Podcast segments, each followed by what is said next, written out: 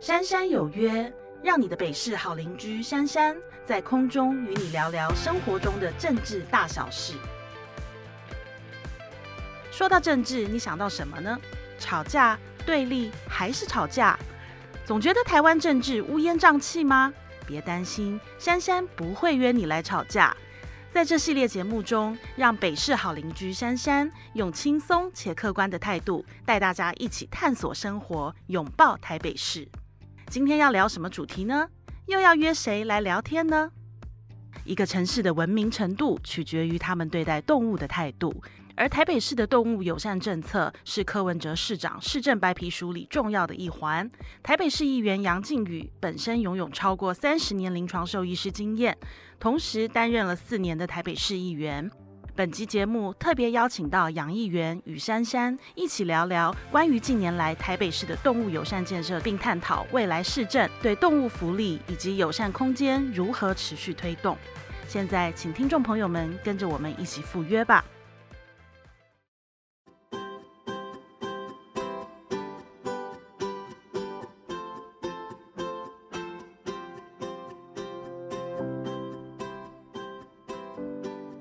大家好，我是黄珊珊。大家好，我是兽医师杨靖宇。谢谢靖宇，我们跟靖宇是台北市议会很好的同事。那最重要的是，靖宇是非常资深的兽医师，也当过这一届的台北市议员。那最关心的就是动保的议题。嗯，那我自己呢，当议员的时候，其实我也兼任过动福会的理事长，然后也长期在做动物保育，还有那个流浪狗认养。那我自己都觉得，我们我自己有一只呃小博美狗。然后他的照顾者就是杨靖瑜医师。嗯，Hello，对对对，三。对。那我我我想说啊，因为我们毕竟同事过一阵子，然后后来你又升任到副市长。对。那其实呢，对于台北市的一些动保政策哈，其实我个人觉得，在过去的这个四年当中，比过去。增加的非常的进步非常多，但是我们这个待会再来聊。我想先问一下，因为我毕竟我是兽医专业嘛，对，所以要请问一下，在这个珊珊，你在这个饲养您现在的小博美狗，我知道记得名字叫小霞，对不对？对，在小霞过程当中，跟你有什么一些互动，让你非常印象深刻的事情？哦，家里有一只小宝贝，真的叫做你所有的，我觉得最厉害的是你一回家的那个当儿。那种小孩小霞会冲过来，然后在身上抓啊抓，一天的疲惫都不见了。嗯，然后要去睡觉的时候，他就会在你床上蹭啊蹭啊。那最重要是你回家一抱到他，我就觉得那种他就在那边，在他会他会这样钻钻在你的怀里。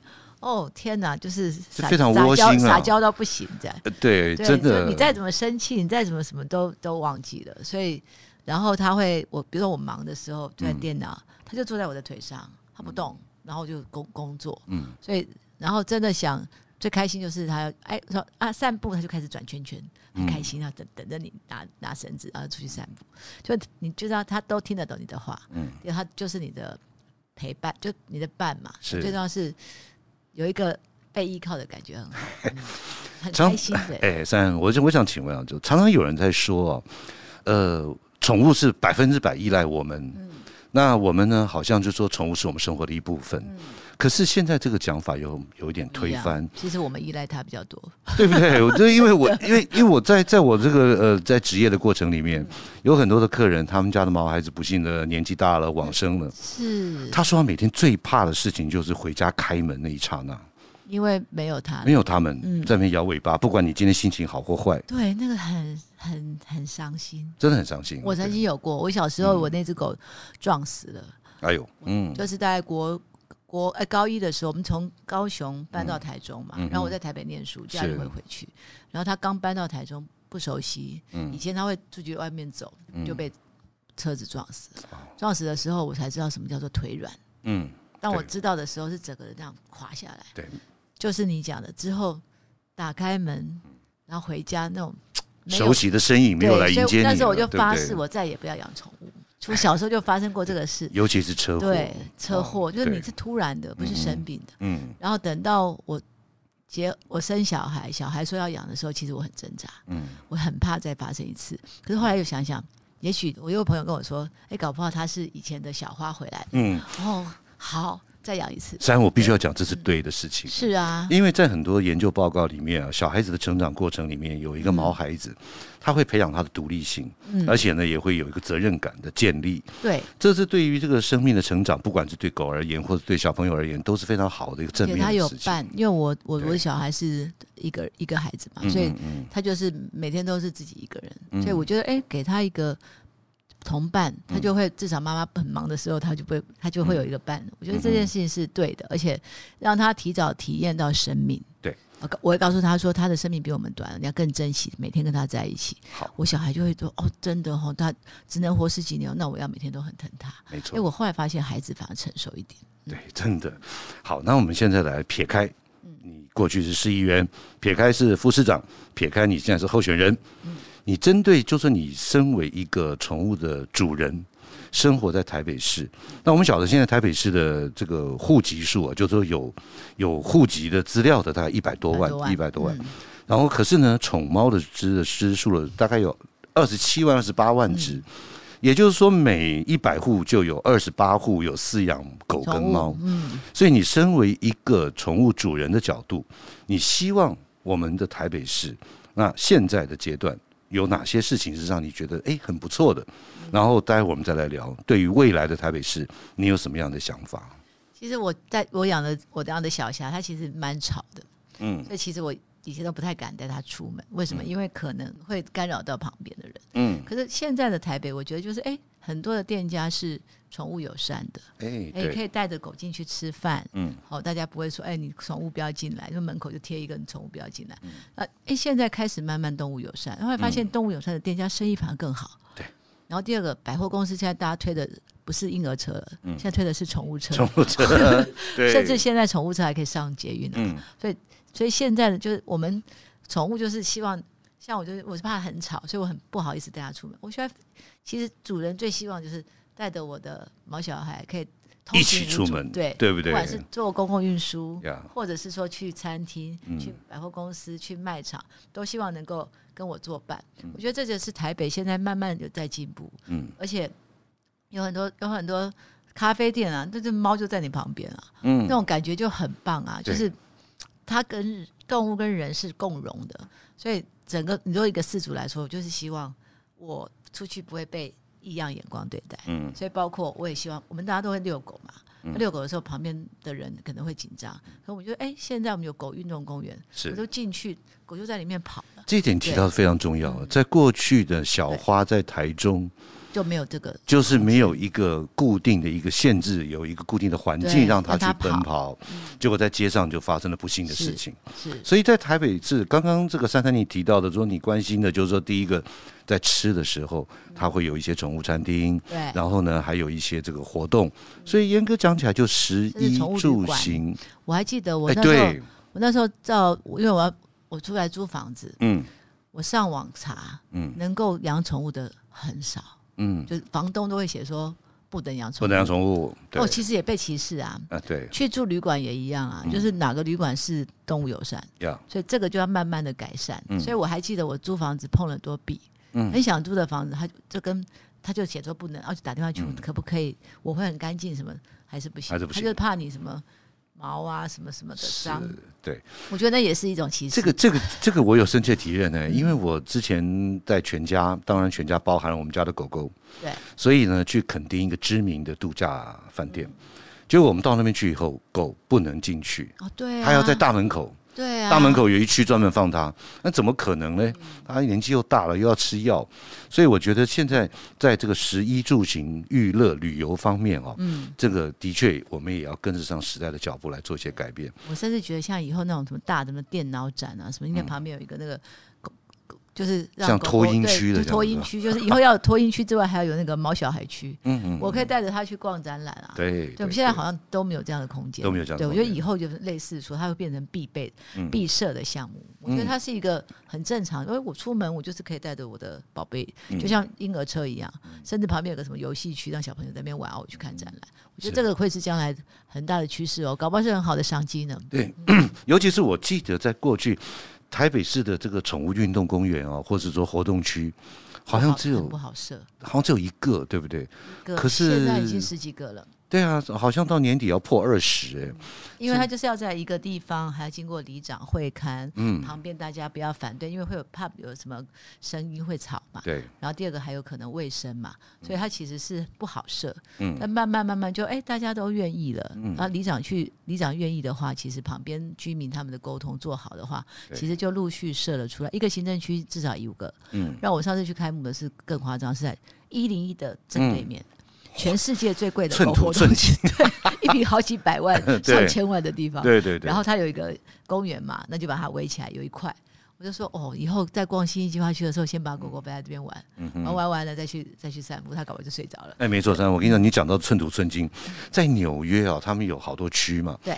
那我看过一个报道，就说你这一区里面有宠物运动公园的，它房价特别好哎。是啊，因为大家都有家人啊。对啊，就是机能性的增加嘛。哦，对。好，那接下来呢，我想是说，我们来谈一下，就是未来有可能在十一月二十六号之后，成为我们台北市的大家长。在这个时候呢，因为我个人本身是比较关心动物保护跟动物一些权利福利，这样子的话，就说你有什么一些心里想的愿景，就是希望台北市那种做的更好，比方说像一些什么综合的区域的规划啦，或什么，你你心中有什么想法吗？其实应该说，鉴于我们在议会，其实已经把台北市整个动物保护，我觉得台北市应该是做到全国最好的，已经蛮先进的。是，包括我们对于公共运输，还有宠物，包括。推动这些友善店家，其实台北市做的蛮努力，所以现在有友善的宠物餐厅、友善的宠物旅馆。那我们接下来可能还有友善的一些相关的公共设施，其实大家都可以带着猫小孩进去。那但是除了宠物之外，其实还有另外一种叫浪浪。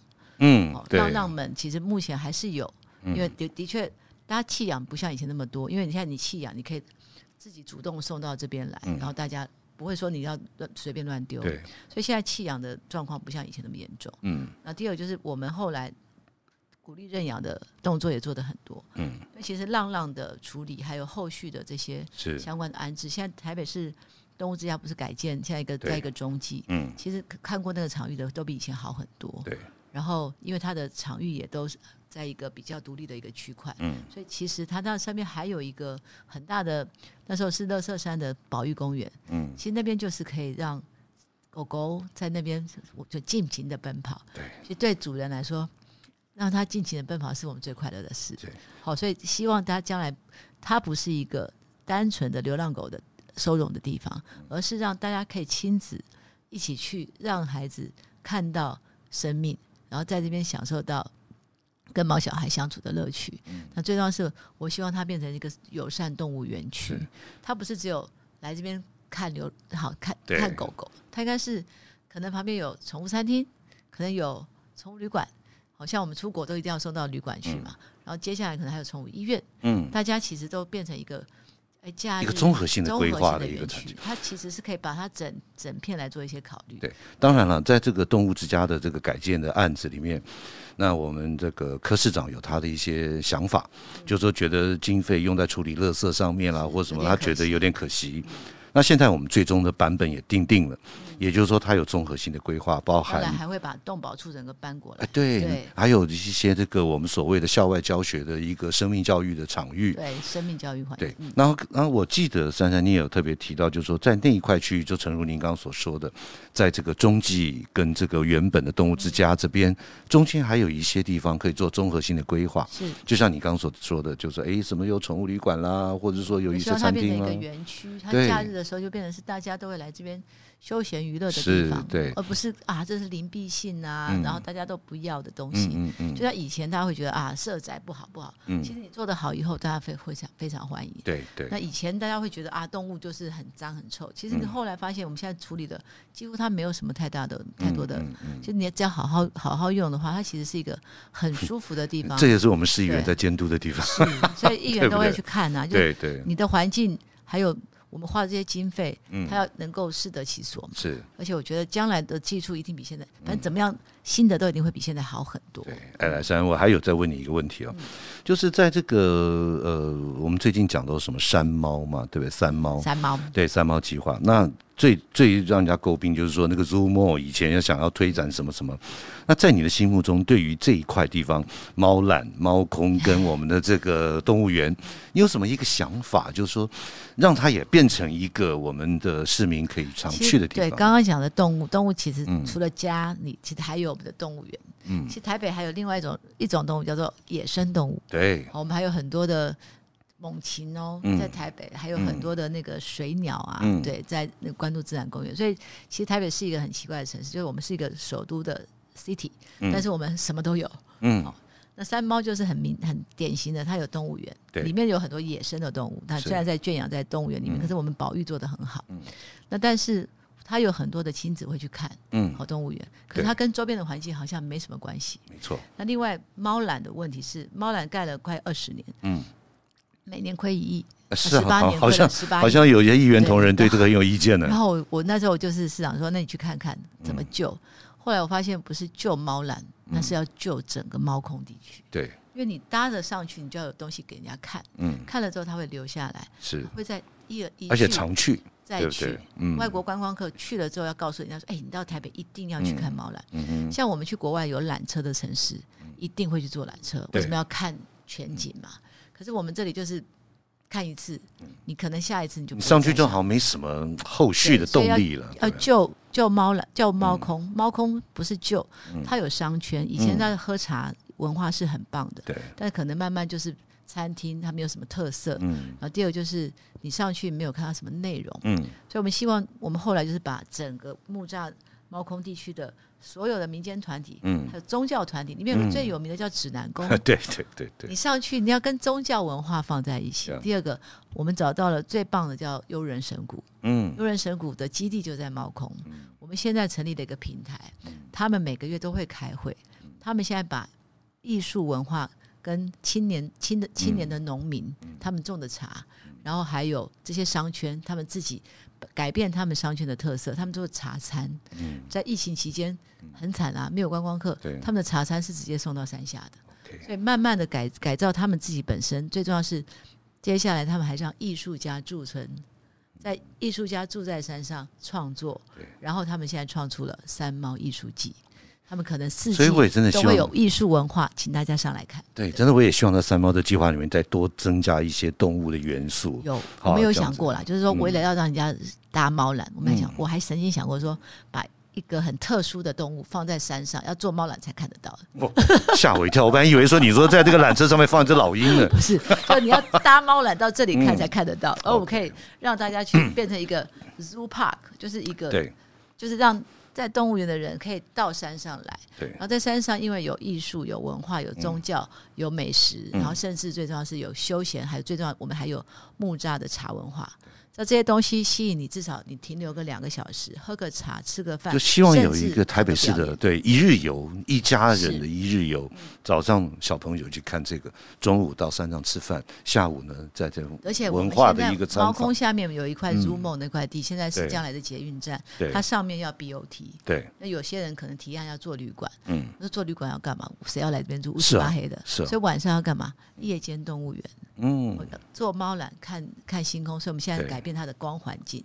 我们找了国际的那种灯光大师，现在正在改造整个猫空的光环境。然后晚晚上去散步在猫空，那最重要的是，我想要希望能够成为台北市近零碳排的示范区。嗯，因为猫缆是绿绿运输，对对。我们希望将来大家不要再开车上来，也许我们有一天可以用电动车把大家接驳上来，散步坐猫缆下去。哎，聊了这一二十分钟，我觉得你对台北市真的非常了解。因为我每天都在做这个，有很多想法呀。因为我在台我在台北市议会二十一年，我比你久哎，我比你年轻，但我比你久。我开业三十年了。OK，议员议员当哎对对，那真的六届他才当，真是我们的前辈哦，真的是真的真的真的。所以就是台北市，因为我在当议员的时候参与，然后第二个就是这三年的副市长时间，我就是到处跑跳嘛，更直接来做了，就是去了就觉得不是只有这样，我我我我我只去。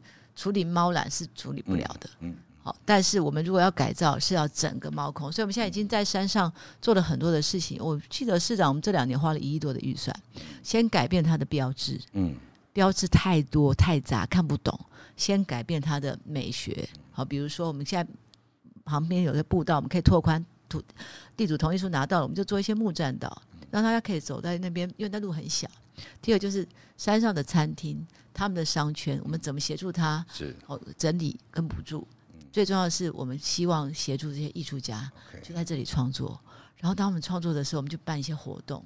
我们木栅地区有很多当地的活动，竹笋竹笋节啊，或者各种不同的节日，让大家习惯说：“哎，这里什么时间就有这个活动。”我觉得猫空会是台北未来很大的未来的新的亮点。我把它叫做南方公园。南方公园，OK。因为北方公园是阳明山。来来来，三，我再问你一个更严肃的问题啊。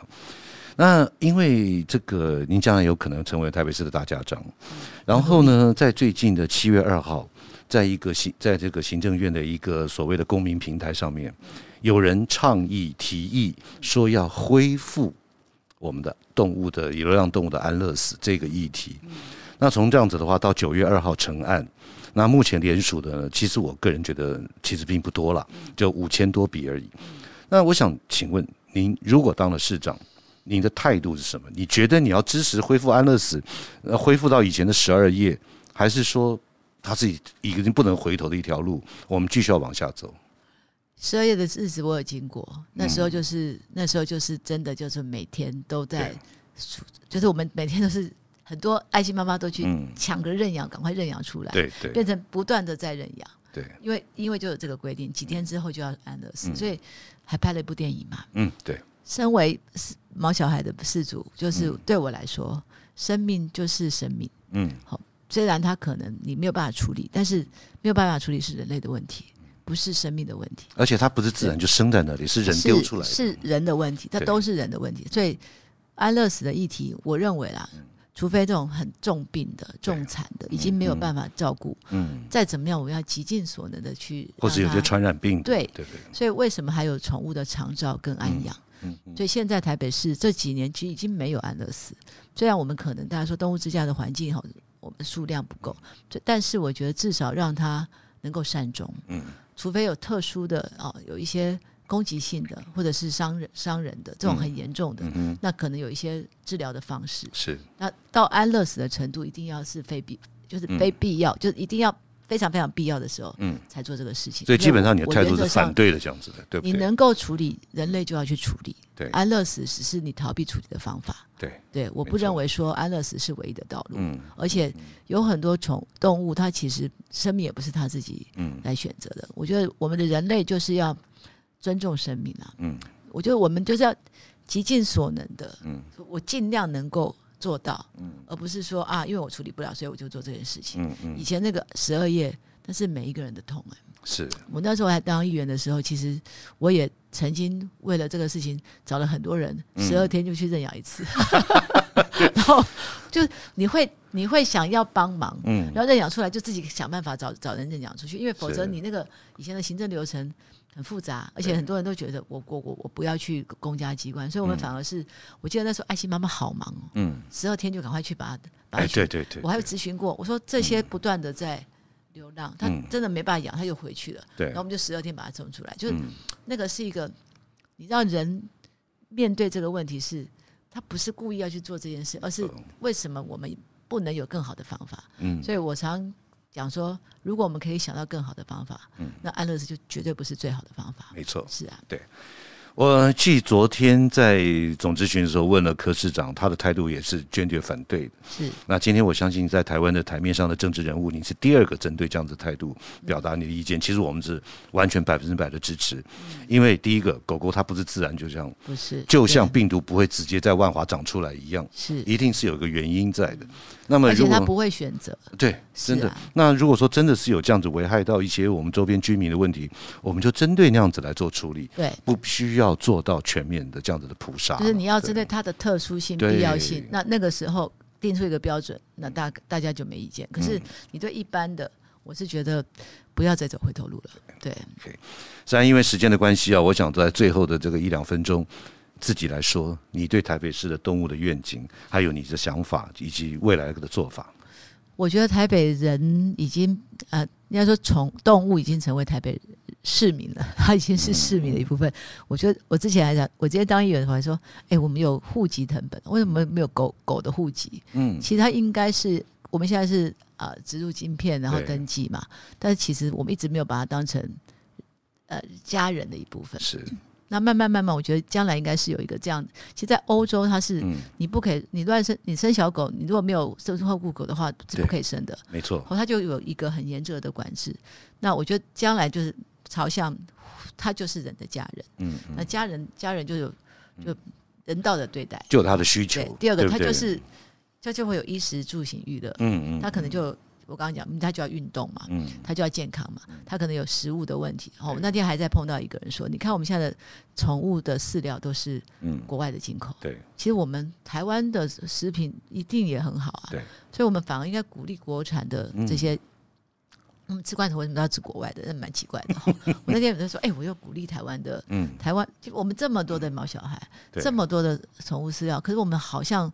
宠物店买的都是国外的东西，其实应该是相信怎么样鼓励我们自己的，也提也也刺激我们的台湾自己的产业嘛，对不对？对，而且你吃当地的，我们自己当地的是最新鲜最好的。哎，我们觉得这件事情也是很，而且最节能的，不要运送啊。对，所以你将来是应该说，怎么它变成一个宠物产业，而产业变成是台湾自己的产业，可以在地化。要，对我们买到饲料应该都应该是国产的。我还记得，对那天他不跟我讲，我想说，对哦，我去买饲料好像。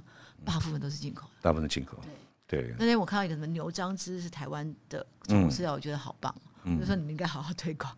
就我觉得，我觉得将来的城市里面，它就是我们的 family。嗯，那你会为小孩子准备的东西，其实你都会为你的为你的宠物准备。那这就是我们将来友善宠物，就是我们对待动宠动物的方式，包括野生动物。我今天一一只老鹰掉下来，我们能不能我们要做什么宠物救援、动物救援？然后将来是让它野放。